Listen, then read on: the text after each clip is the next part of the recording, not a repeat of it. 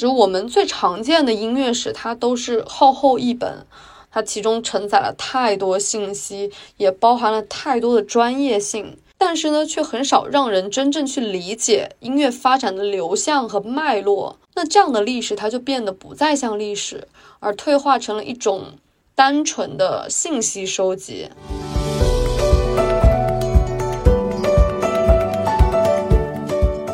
选择哪些信息来展示这件事本身，它就是带有一种表达的主观性的，所以才会说历史永远都是我理解的历史。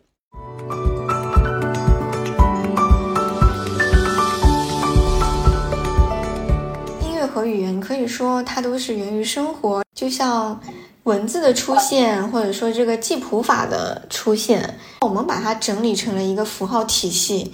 但是这个符号体系，它是最后又归于这个人间的。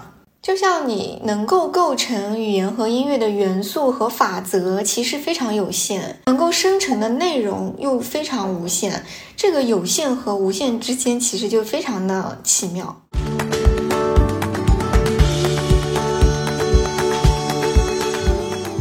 所以很明显的体验就是，东方这种你永远会留给人无限遐想，和西方这种戛然而止。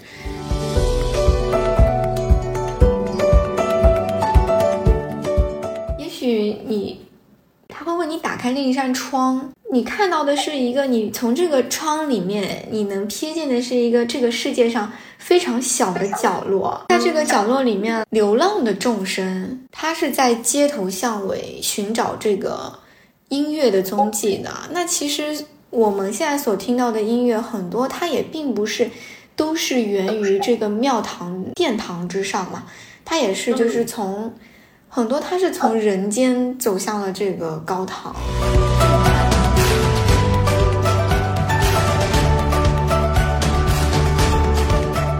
Hello，大家好，我是舒宁。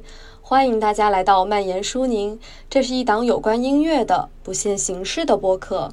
舒宁在这里聊聊音乐，分享观点，也聊聊音乐学习者们的学习、工作、生活，还有所思所想。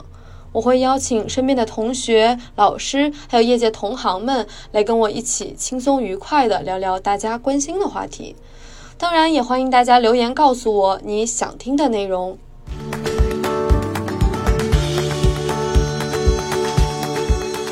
我有在开篇词中提到过，我做这个播客，其中一个原因就是想要分享我所看过的、听过的好的内容。所以今天想和大家聊一聊冈田小生先生的极简音乐史。为什么第一期要推荐这本书呢？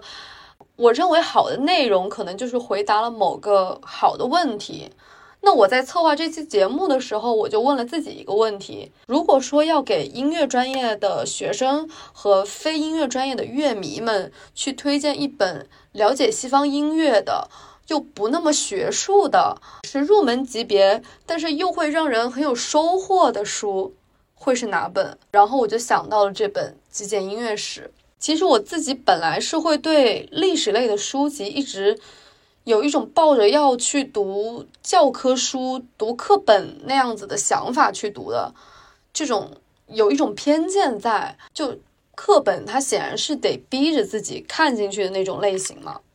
我记得我当时是在从深圳回长沙的高铁上，然后有差不多三个小时的车程，高铁上网络也不好嘛。我当时就想，这正是一个好机会，逼自己打开这本书。但是我完全没想到的是，我一翻开前言部分，我就完全被吸引住了。就是字里行间，我都能感觉到作者冈田小生先生他非常的有态度、有风格。他在一开头就非常明了的表达了他的呃写作方针，包括他的观点、他写作对象和作史态度。他说自己并不想毫无遗漏地去罗列西方艺术音乐史上的重要人物、作品和用语，而是想把历史当做一条河流，从源头入手，看清楚它的整个发展脉络和流向，这样去试图窥探西方音乐历史这条泱泱大河的完整样貌。他说：“我想书写的是历史，而不是一个个作曲家或是作品。确实，我们最常见的音乐史，它都是厚厚一本，它其中承载了太多信息，也包含了太多的专业性，但是呢，却很少让人真正去理解音乐发展的流向和脉络。那这样的历史，它就变得不再像历史，而退化成了一种单纯的信息收集。当然，我并不认为这样承载大量信息的历史书没有它们存在的意义。当然，这是有意义的，而且对我自己来说，我更愿意把这种书它当做一种一本工具书，在我需要去获取信息的时候，比如说可能是我写写论文、找论据的时候，或者说是可能想深入了解某个作曲家的音乐风格的时候，那其实这种情况下，翻开这些工具书，我可以非常快速的找到我需要的那部分进行阅读，这样其实效率就会比较高。另外，冈田小生先生以一般读者为写作对象，以让人手不释卷、一口气读完这部音乐史为目标，而且在细节上尽量不使用专业术语。我一直认为，表达这件事，就不管是说话还是写作，说自己想说的，写自己所想的，表达自己固然是表达它最有魅力的地方，但是同时。确定表达的对象和明确表达的方式也非常重要。就是写作来说，站在读者的角度来考虑，从读者能够接受的角度和他们喜欢的方式来表达，这样子去唤起读者的共鸣。我想这样的表达才更有感染力。最后呢，他说，最重要的是在叙述历史时，不怯于使用我的第一人称叙事。他认为，多数音乐史方面的书过于在意正确的讲述客观的历史，从而失去推动故事前进的力量。确实，仅仅记录某人在某年某月于何处创作了什么曲子，这固然是客观事实，但是也毫无意义。而赋予事实意义的，只能是作者我的主观看法。这样子叙述的历史。便意味着我与历史的对话。固然有一种史学观点认为啊，严格意义上的历史学应该是历史编纂学，以史料为依据，复原历史的面貌。但这种思想发展到另一个极端，就是以史料去代替史学。但史料它显然是不能等于史学的嘛。当然，如果也如果没有史料，也就没有史学。冈田小生先生也在后记中写道。正如德国著名的音乐史学家汉斯说过的那样，不存在唯一的客观历史，历史永远都是我理解的历史，只能是有数种可能性的历史中的一种。这个观点就让我想到传播学里面的拟态环境。哦，拟态环境又被称作为信息环境，是美国学者李普曼于一九二二年在《公众舆论》一书中提出的传播学概念。课本上的定义就是，拟态环境是由大众传播活动形成的信息环境，它并不是对现实环境镜子式的再现，而是大众传播媒介通过对象征性事件或信息进行选择和加工，重新加以结构化后向人们展示的环境。换句话来说，我们所了解的现实。也许并不是现实世界的全部面貌。举个例子来说，深圳前段时间不是暴雨积水了吗？我们学校所在的龙岗就积水非常严重，有很多人看到网上的新闻，就说这个深圳暴雨积水，他们可能就会认为整个深圳都积水了，啊，完全交通瘫痪，无法出行。但是事实上是，深圳只有几个地区积水比较严重。啊，并不是整个深圳都被水淹了。那新闻，尤其是非深圳本地的新闻，有可能就会选择报道深圳暴雨、深圳积水，而不是龙岗区暴雨、龙岗区积水，因为很有可能外地人他只知道深圳，而并不知道龙岗区在哪里。但这也确实就是选取了真实的信息向人们展示嘛，这也没错。那确实，龙岗区它属于深圳。那说到新闻，其实历史在某种程度上来说，是不是就是新闻过了时效？时间长了，时间长了，它就变成历史了。那真实正在发生的事，通过筛选后展示的信息，它能不能还原本来的样貌都未可知。那历史通过史料想要去还原它原本的样貌，那就更加困难。何况在我看来，选择哪些信息来展示这件事本身，它就是带有一种表达的主观性的。所以才会说，历史永远都是我理解的历史。后现代主义的历史学家也有“历史终结了，信息已经取代了历史”这种知识形式的见解。但冈田小生先生认为，历史学养的丧失无异于人文科学的自杀。那以上几点就是作者冈田小生先生的写作方针，真的从前言就能看出来。这本书是一个严谨的学者他做的有目的、有针对的梳理。后来我了解到，冈田小生先生，他是一九六零年生于京都，是京都大学人文科学研究所的教授，他是音乐学者，也是文学博士。或许正是因为他在文学和音乐两个领域的深厚积累，才使得这本书既通俗易懂。又不失音乐史学的那份严谨和厚重。他在后记中提到啊，他曾经在神户大学教授过九年的西方音乐史课程。他每年四月从教中世纪音乐开始，到次年一月的二十世纪音乐为止，是一个学年的内容。他说，和只讲授自己专业内容相近的知识不同，在有限的课堂里教授音乐通史。需要在背地里做足准备，学习大量庞杂的专业知识，大量聆听中世纪到巴洛克时期的音乐 CD，阅读大量的乐谱和文献。他后来换了工作，不再教授音乐通史，但同时他也因此开始担忧，长此以往会不会失去对音乐史整体面貌的关注，也丧失了和一般读者的共通之处。他说：“这种担忧就成为了他撰写这本书的最大动机。从后记中看，他或许很早就有了撰写通史的愿望，但是他本着一种一个人无法熟知所有的历史阶段，通史如果不写于无知者无畏之时，就只能等到无所畏惧的阶段写了。”的这样一种敬畏，他迟迟没有动笔。后来机缘巧合的，在出版社的策划和推动下，他顺利的完成了这本书的著作。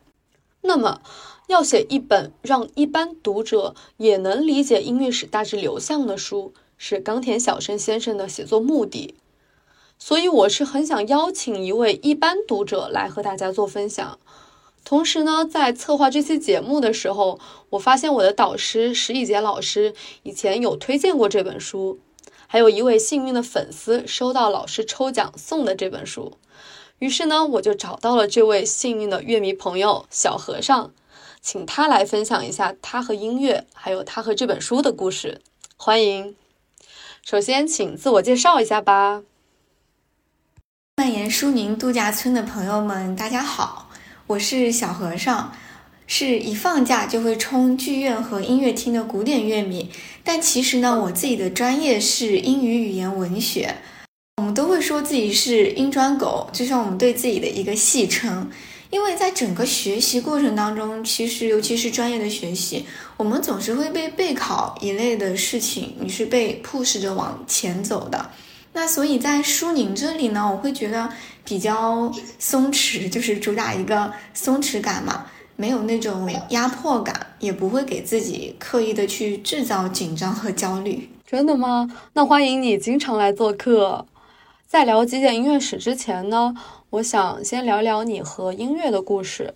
你本来是英语专业的嘛，那后来是怎么接触到古典音乐，又是怎么对它产生了浓厚的兴趣呢？有什么契机吗？这个说来可能话比较长，因为我从小是学习钢琴和声乐，其实音乐才是我在自己真正进入自己的专业学习之前啊，是先于我自己的英语专业之前接触到的东西。哦，原来你是从小就学音乐，而且你应该挺喜欢音乐的，对吧？那我就有点好奇，后来你为什么没有选择走专业音乐学习的道路呢？其实我觉得我自己，我是在江苏嘛，江苏的考生，如果我靠着钢琴，我可能真的卷不上去啊。考学的压力是吗？人还是要承认自己的平庸。怎么这么说？那你是认为学习音乐专业需要很高的天赋吗？我觉得可能天赋占一个比较重要的比重吧，但是那其实天时地利人和，包括怎么去把自己的这个努力的方向建立起来，还是挺重要的。那其实我从小对音乐是一个又爱又恨的，经过自己每一次的崩塌重组，我们再去自洽的这样一个过程。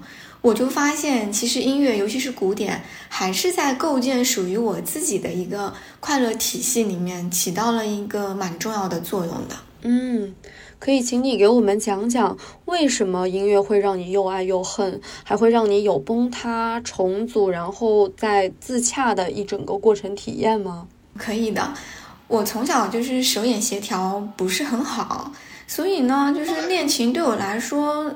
这是一件挺难的事情，我试奏很慢，那就势必我要付出比别人更多的时间去练。你在年龄特别小的时候，其实你对这些作品你没有什么体验感的，你只知道就是我回课不能掉链子，嗯，那就是这样，我能少挨点骂。不然呢，就是下周如果我不过关，那我就要把上周所有的曲目再重新来过一遍。还有就是每年你的假期可能就是会被跟着央音、国音还有音协这个浩浩荡荡的考级大军一起去冲击这个年底会有一个优秀奖的展演。嗯，这么听起来，你小时候学琴练琴其实还是挺有压力的。对，就是其实是一个考试导向，再加上可能是父母还有我们的老师给我们的这个。施加的压力要多于自己内心的真正的动机，再加上我小的时候我很皮，我也不是很能静下心来，比较轴，对音乐的学习真的不怎么开窍，唱歌啊弹琴都不怎么开窍。但是我五岁的时候，我和同学还因为打架抢琴房打到过河里。所以说，哪怕学琴的压力那么大，你依然还是热爱练琴的。都抢琴房打架打到过河里。那天我印象很深，我到现在还记得。我那天穿了一条那种收口的运动裤，那种很轻的。天不冷，我跟别人打着打着架，我掉河里了。下去之后，那个裤腿里面被装满了水，那条裤子就像阿拉丁神灯一样。哇塞，好有画面感。我现在真的都记得还非常清楚，因为那天老师布置的曲目是捉迷藏，真的就是会五六岁的时候弹它，和现在二十多岁的时候再去弹它，感觉是不一样的。嗯，听同一首音乐，心境不一样了，可能感受也就不一样了。对，可能就是真的所，就像那句诗说的，再弹也是曲中人的感觉。嗯，那要不我们来听一听这一首捉迷藏吧。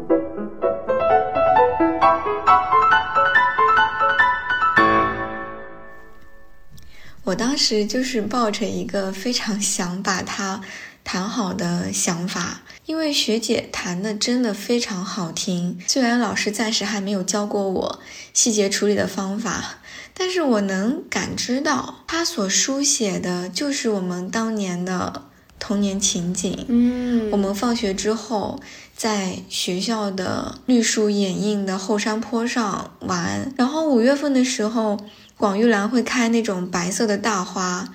这个时候再下一点点雨，地上有水，花瓣从树上飘下来，就像一只一只白色的小船一样。嗯然后呢，主持人坐在秋千上给我们报幕，这里就变成了我们这一群人每天放学之后 开森林音乐会的秘密基地。哇，这一定是一段非常美好的回忆。可能我十岁之前都是这样一个状态吧。我还记得零八年年初下大雪，然后这个时候大家都在很努力的备战新年音乐会的时候，大家都在一遍一遍走台，只有我穿着我当时的一个新年音乐会战袍，外面就披了一个我的大羽绒服出去玩雪，因为南方人真的从来没有见过这种大雪，但是每次打雪仗之前，我其实都会提前半个小时到，因为我前面一位上课的师兄弹的是《郊外去》，也就是丁先生那个儿童组曲里面的另外一首。它就像立春之后春风拂面的那种风一样，在零八年年初的那么冷的一个冬天里面，嗯就也是我很喜欢的，所以我每次都会提前到，然后就多听一会儿。所以我在想，可能最先给了我关于古典音乐启蒙的，恰恰不是西方的某位作曲家、音乐家，而是像丁善德、写星海、陆明星这些会出现在教材里的名字，他们也是同样点亮过我童年的人。嗯，可以说是音乐，它一直陪伴你成长，也在某种程度上点亮了你的生活。那聊完你和音乐的故事，我们来聊一聊《极简音乐史》这本书吧。啊、你是粉丝抽奖抽中的这本书，对吗？这是一件很好玩的事情。我当时知道自己中奖的时候，就是非洲人嘛，基本上就是中奖全员起。我当时大年初一看到中奖记录的时候，我一度以为自己是在做梦。开心坏了吧？当时，是的，我很震惊。我其实是我们男高音歌唱家，也是歌剧演员石以洁老师的乐迷嘛。之前我只在就是 B 站上啊，或者说在一些视频软件里面刷到过他在《军中女郎》里面那一段特别特别出圈的表演。我当时就觉得这位老师唱的真的很棒，他塑造的这个 Tonio 的这个角色，他可能跟我们平时看到的小福不太一样啊。他把这个角色塑造的是这种软软萌萌的，所以石老师才会有萌叔的称号吗？真的很萌，刷新了我对军中女郎的概念。嗯，我想也许一方面石老师是为了符合 Tonio 本身的一个人物设定。就是确实，大多数情况下，男高音的角色他会偏向一个英雄的形象，而在《军中女郎》中的 Tonio，他就是一个单纯善良的农村青年。啊、比较类似的可能还有《爱之甘醇》里的 Nemolino。Tonio 可以说是一个成长型的角色嘛，他从一开始的害羞啊，甚至有一点点怯懦，也因此被当成间谍了嘛，再开始，然后到后面为爱参军，为爱勇敢。到了最后，用自己的勇敢和真诚去打动了玛丽的贵族母亲嘛。所以你对石老师的喜爱是始于这部剧吗？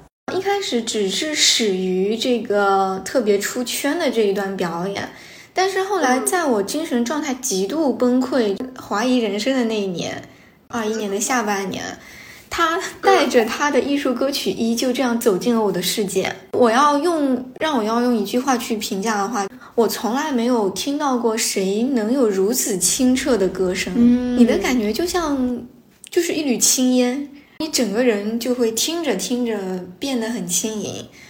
嗯、我想这个就是所大家所说的这种同频共振吧。对的，对的。我当时每天都要把《听雨》《花非花》《玫瑰三月》《踏雪寻梅》《追寻》这些歌，我每天都真的要循环好几十遍。当时也会因为口罩原因嘛，也是会冲破重重阻碍，真的是你是需要过五关斩六将才能去到现场。甚至是我在就是等离开上海的核酸结果的这个几个小时里面，我都是。找一个景区，找一个风景秀丽的地方坐着，耳边就单曲循环。很幸运的，因此认识了众多和我一样被音乐治愈的家人们。嗯，石老师的粉丝团是吗？对，我们的后援会粉丝团。后来大家那一年下半年不是一起团购这个实体专辑嘛，并且上面还是每一份都是有石老师的亲笔签名的。我收到之后呢，我还录了开箱视频，我还每天带着他去图书馆陪我学习，因为石老师对我来说是一种绝对精神力量。哇塞，石老师可以说是你的精神支柱了。对，我觉得当时我都不满足于每天在网易云、在 QQ 音乐、在苹果音乐上听这些，我甚至把我小时候就是练琴的时候用过的放 CD，能够放 CD 的那个。我重新费了好大劲，储物间里面再把它找出来，把这个线接好，去感受一下这个用实体的这个唱片来听音乐的感觉。天呐，真的乐迷认证。有天天气特别好嘛，我们就带着这个专辑去拍地标打卡，因为大家来自五湖四海嘛，带着蒙叔的第一张是回国之后的第一张实体专辑。去各个地方打卡，我当时是站在一个比较高的地方，它背后就是一个那个有点贝聿铭画风的那个玻璃幕墙，我觉得那里很好看。下面是景观河，我把那个 CD 打开来，打开到有萌叔签名的那一页，就一阵妖风吹过，我就专我的专辑就直接掉进了河里。Oh my god！你是放在桥上了吗？放在了一个就是比较高的栏杆上。我没有想到会一阵妖风，所以你可以想象我当时的崩溃吗？天呐，你当时应该蛮崩溃的，精神支柱掉了。嗯，而且那天就像一个现眼包一样，我去跟保洁阿姨借那个棍子，且那根棍子呢还不够长，它真的不足以让我站在岸上 把那个棍子够到那个唱片掉到那个地方去。那后来我还好，那天穿了一个厚底的小白鞋。那个景观河就是一个喷泉池嘛，水没有很多，我就直接穿着鞋就下去把它捞上来。哇塞，那你当时就直接下水捞了是吗？就想也没想自己鞋会不会湿啊，或者怎么样的？我还记得那天其实天挺好的，我捞完之后我也不想回去再换鞋了，我就在那个图书馆空调开的特别足的那个地方待了一下午，也就烤干了。真的，我上一次，我上一次想着。真的，我旱鸭子嘛，上一次下河还真的就是五岁的时候跟别人打架抢琴房掉河里的时候，那还都是跟音乐有关的记忆哦。真的还真是，所以那很长一段时间我在粉丝群的群昵称就叫谁的专辑掉河里，因为因为蒙叔的专辑是签名页上面不是有句话叫更阑人静倚窗望吗？我的家人们就给我接了一句：“谁的专辑水里藏？”哈哈哈哈哈，好押韵啊！零二年春节的时候，我参加了粉丝团的这个一个团建活动，那团团就告诉大家，石老师为大家精心挑选了四本书作为新年的抽奖礼物。我记得当时有一本是声乐生专属表演练声课。两本是历史相关的，一本就是我这个极简音乐史，还有另外一本就是世界小史，它也是作者写给爱人和孩子的历史故事。另一本就是叶嘉莹先生讲古诗词的那个《居水月在手》。很幸运，我就是这个极简音乐史的奖品获得者。当时真的很震惊。今天来舒宁这里，可以说是应该算是我对于读完这本书的第一次一个比较真正意义上的 report 吧。我至今还保留着那张中奖截图，所以团团一直给我说：“你看，你把唱片掉河里也不一定是坏事儿吧？”嗯，真的。年后我收到团团寄来的这本书和一张有石老师签名的节目册的时候，我觉得我的快乐就又回来了。嗯，恭喜恭喜！那你是花多久时间看完这本书的呢？会有呃，如作者所说的一气呵成、手不释卷的感觉吗？我读完这本书，其实我大概有花了一个季度左右吧，两三个月左右的时间。我会在旁边放很多我喜欢用来做批注的这个荧光笔啊，它是很适合在你比较闲的时候，或者在你每天入睡之前作为一个你的床头书的。所说的这个一气呵成、手不释卷，我可能是相反的，因为我真的舍不得我把它一口气读完，真的舍不得。一方面，我想着这毕竟是来自我偶像的一个新年的惊喜嘛，就是那种倍加珍惜，我也舍不得让上面落灰，可能还会给它放在桌上，或者说放在我书架上的时候，都给它遮点东西。另一方面，它确实和一般的西英史书籍，从这个古希腊、古罗马，按照中世纪这样一个时间轴来阐述的不太一样。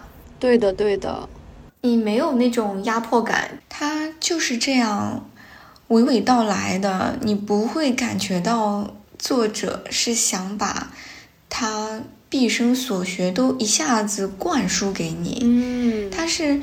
慢慢的领着你去打开这样一扇一扇的门。其实，在我中这个大奖之前啊，有段时间是出于我自己好奇，也是我学自己的专业课学到瓶颈期的时候，我想给自己换一下口味，因为我当时在背语言学纲要，还有现代汉语中的语法学部分这两块，对我来说。是我自己认为特别特别难的地方。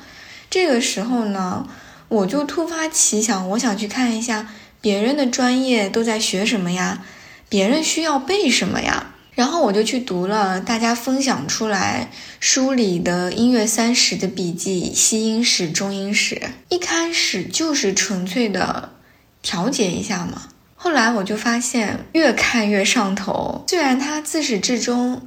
还是围绕这样一个考点嘛。我印象最深的是平行奥尔加农的变体，就像做数学题做排列组合一样。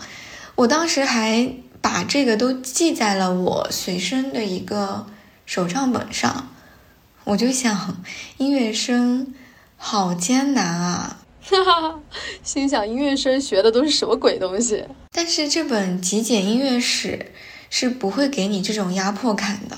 就像作者说的，你把它当成一本欧洲的旅游观光指南就可以。尽管我和我姐的欧洲之行可能因为口罩原因一直在一直在搁浅，但是我觉得就是我通过这本书带我去走进这一扇门之后，可能我之后还会去读更多的被作者所种草他的一些其他作品，比如说他在。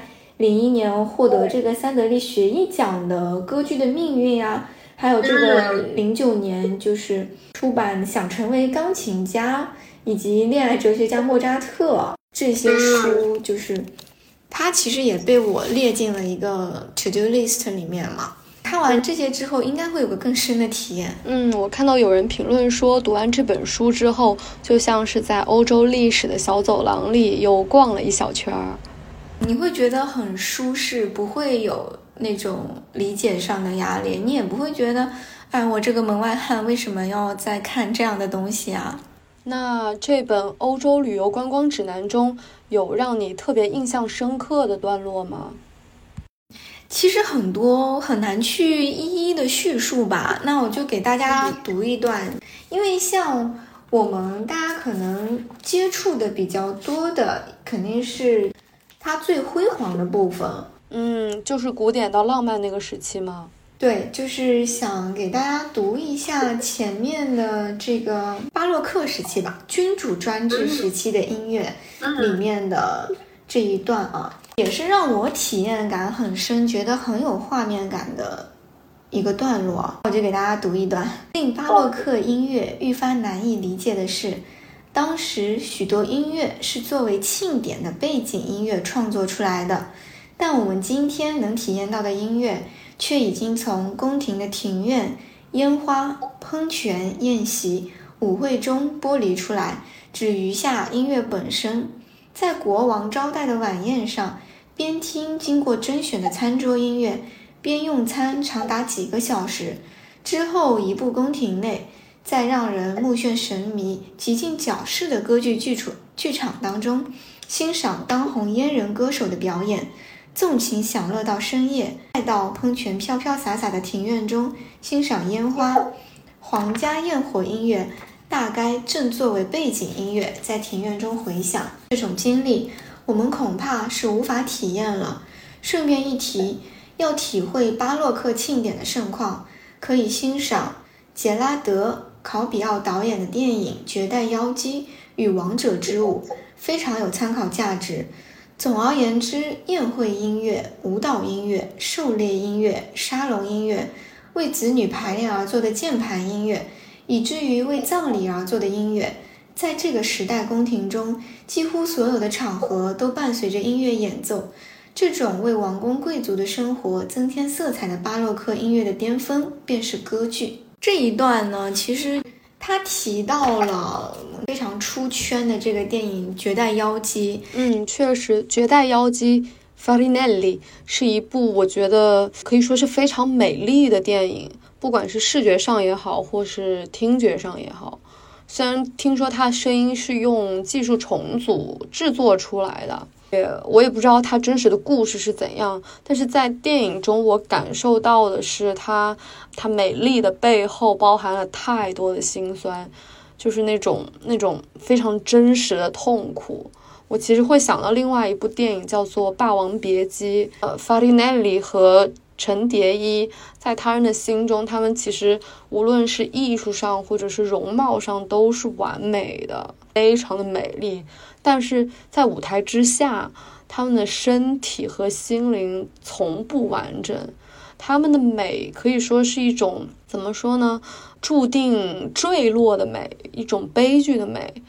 然后真的推荐大家去看这两部电影，也是我们当时在上那个歌剧鉴赏的选修课上，老师给我们播放过的。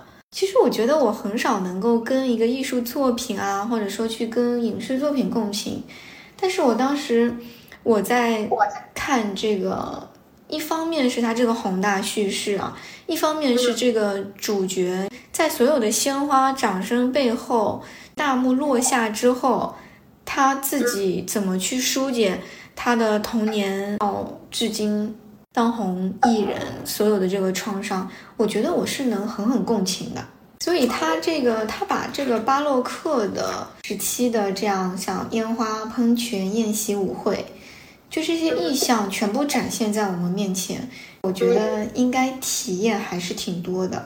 嗯，最后我想问啊，你作为一位一般读者，看完整本书有什么感受呢？它好理解吗？作为非音乐专业的人来说。读完这本书，我觉得我的体验感还是很深的，或者说在读它的过程当中吧，更多的我是去感知，而不是去试图理解。它是一个感知多于理解的。当然了，这本书本身，它其实对于没像我们这样没有受过专业训练的人来说，它也没有什么理解上的压力，你就可以把它看成是观光指南啊，看成你的一个。陪伴你睡前的这样一本书，最大的感受，其实我想从三个方面来谈。我能和我自己的专业找到很多很多的共同之处。嗯，音乐和语言是吗？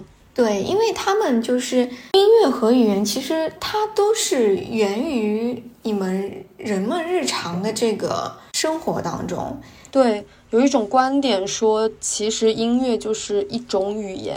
非常认同，音乐和语言可以说它都是源于生活，就像文字的出现，或者说这个记谱法的出现，我们把它整理成了一个符号体系。但是这个符号体系它是最后又归于这个人间的。嗯，是，就像你能够构成语言和音乐的元素和法则，其实非常有限。是的，是的，认同。能够生成的内容又非常无限。这个有限和无限之间其实就非常的奇妙。嗯，是语言学上来说的话，那。能构成英文的字母只有二十六个。其实英文为什么它会成为一个世界通用的语言，也是因为它的词性，包括这个句法成分的对应关系是很简单的。但是呢，它就是凭借着这些简单的素材，却可以生成我们人类社会生活当中日常的这个交际思维所需要的所有的表达。我觉得音乐也是这样。是的，非常奇妙。你能感觉到找到了这个通路，对，就像你小的时候唱歌的时候，老师都会说：“哎，你要去找这个通路啊，你的通路在哪里啊？”我觉得这个这本书它反而是像在为我打通了任督二脉一样。第二个呢，你能够感受到这个中西文化在碰撞当中的一个交融。因为这本书的作者他是日本人嘛，由东方人来书写西英史，他就是跟西方文学作品当中惯用的宏大叙事就是不一样的。他作为一个入门读物，他有的时候他非常的写意，他写意的，他用一点点很淡的这种笔墨，但是就是给了你就是非常辽阔的一个视野。他有的时候就是从一个非常小的视角带你去。见自己，见天地，见众生。所以我觉得这本书，当然了，其实作为它的译者尹宁，这本书的译者来说，其实他也是功不可没的。他起到了一个非常好的桥梁的作用。有的时候我们读不下去这个大厚本的文学名著，它是因为译本的本身，它会带着一个非常浓重的翻译腔。嗯，确实，翻译其实也很重要。因为当时是有写过关于生态翻译学的论文，在我们翻译学的内部，它其实也有自己的生态。就像严复在《天演论》中，他把达尔文的这个生物进化论归纳为“物竞天择，适者生存”嘛。那其实对于读者来说，一本书，读者也会对于这个作者以及译者的这个文字做出一定的这个筛选。这一点我就觉得它真的很宝藏，因为它很好的做了这个融合，由东方人来书写的西英史，它可能本身就是一种碰撞在融合。其实一开始我最期待的反而不是最辉煌的古典和浪漫时期，我反而有点期待啊，这个冈田小生会怎么去写第七章二十世纪以后发生了什么。虽然这一部分它在整本书里面占的篇幅真的不多，但也我也很惊喜的一点，发现它没有因为这是本书的最后一章就戛然而止，它还是留给了我们很多很多这种展望的空间，就像就像我们中国这个山水画留白一样，它就在这个留白处，它没有任何的笔墨，但是这个留白之处就是你方寸之间能够看到天地嘛。你知道吗？这种感觉其实就很像你每次在看我们的一些国产歌剧和欣赏西方的，就是经典歌剧一样。就是中国歌剧，它其实永远会给你售后。我觉得它这个售后服务真的做得非常到位啊！就像沂蒙山，它最后谢幕是它的一个亮点，它是在戏中谢幕的。对对，到最后所有牺牲了的人都回来了。它的。泪点值可能比《爱永在》比《等着我亲爱的人》要更高的。对对，这种售后确实是西方歌剧所没有的。对他不会戛然而止，永远在给你售后嘛。就像《运河谣》也是，就在你以为就是女主角和烈焰一起飞腾之后就要结束了。但他后面他给了你非常长的，你会觉得进度条很感人。在女主角离开之后，秦孝生他还是坚持了他最终进京的一个目的，他去和这个运河上来来往往的这个黎民百官啊，就还是去一起去经历了这个人间烟火，最后释怀。最让我惊喜的其实是一部比较小众的。其实最初是由豫剧，就是我们地方戏曲改编成的，就相当于是国产歌剧的一个尝试嘛。木兰，嗯，这个我都不太了解了。木兰诗篇嘛，一开始你会以为他们打了胜仗，皇帝给他封了高官厚禄之后就要结束了。其实最让我惊喜的是，木兰诗篇的中曲是在花木兰和这个刘爽将军的婚礼上，是一段男女主角对于和平与爱的呼唤，就非常喜欢这种售后。那其实就像这个书里写的一样，他永远就是留这个空间给我们去。或许我们每一个人也是这个二十世纪以后这个走向的贡献者。但是你在看，比如说我今年是追了两个现场嘛，一个是《茶花女》，一个是《波西米亚人》，在我还没有来得及悲伤，就已经结束了。最后，Violetta 和这个咪咪她去世的时候，也就是这个戏结束的时候，嗯，所以很明显的体验就是东方这种你永远会留给人无限遐想，和西方这种戛然而止。说实在的，我之前完全没想过这个问题。嗯，我想可能是两方面的原因嘛。一方面肯定是文化上的，确实很多西方歌剧，它这种死亡、这种戛然而止的结局，它也许强调的是悲剧的戏剧性，还有人类命运的无常。那中国歌剧它就采用不同的结局处理方式嘛，就以此留给观众更多的遐想空间。也许它强调的就是希望复苏，还有生命的延续，就使得观众在结束后留下了更多的思考余地嘛。对，其实他们各自也是有自己的一个戏剧张力。另外一方面，我想是不是因为这些中国歌剧它都是现代，或者说至少是近代的，它们是不是本身剧本的设置或者说是制作，它就是偏向这种留有展望空间的？当然，这只是我的一个猜测，我也不知道。就是这样插一个题外话。其实还有第三个，它再次的真实的让我感受到了，时隔多年，我还能再次体验到这种通感的感觉。嗯，是读的时候有画面感吗？对你去读这个文字，其实你也会听到声音，你会看到画面，你可能有的时候是闻到的那种花香调啊，有的时候你又是闻到那种比较。厚重、比较悠远的那种木质调的感觉，就像小时候弹莫扎特他的那些奏鸣曲嘛，像 K 二八三，还有三三零这些这些音符，它其实给我勾勒出的画面呢，我就是能想象的出来。你在这个有着喷泉池的这个街角上，这个鲜花喷泉，它这个清透的那个水里面，你会浸着各种各样颜色的那个玫瑰花嘛？或许还有就是三三两两的孩童在这边玩水，在这边嬉戏啊。我前面不是说过，小的时候其实练琴和唱歌都不是很开窍嘛。但是我在每个阶段遇到的老师，他们还是给了我很多的包容和接纳。就像布格缪勒这样的那个二十五首练习曲嘛，是比较适合就是初学者的。就像那么工整的一个曲式的练习曲。他们还是就是能够为我描述出这个乐曲的画面和你所想展现的东西出来。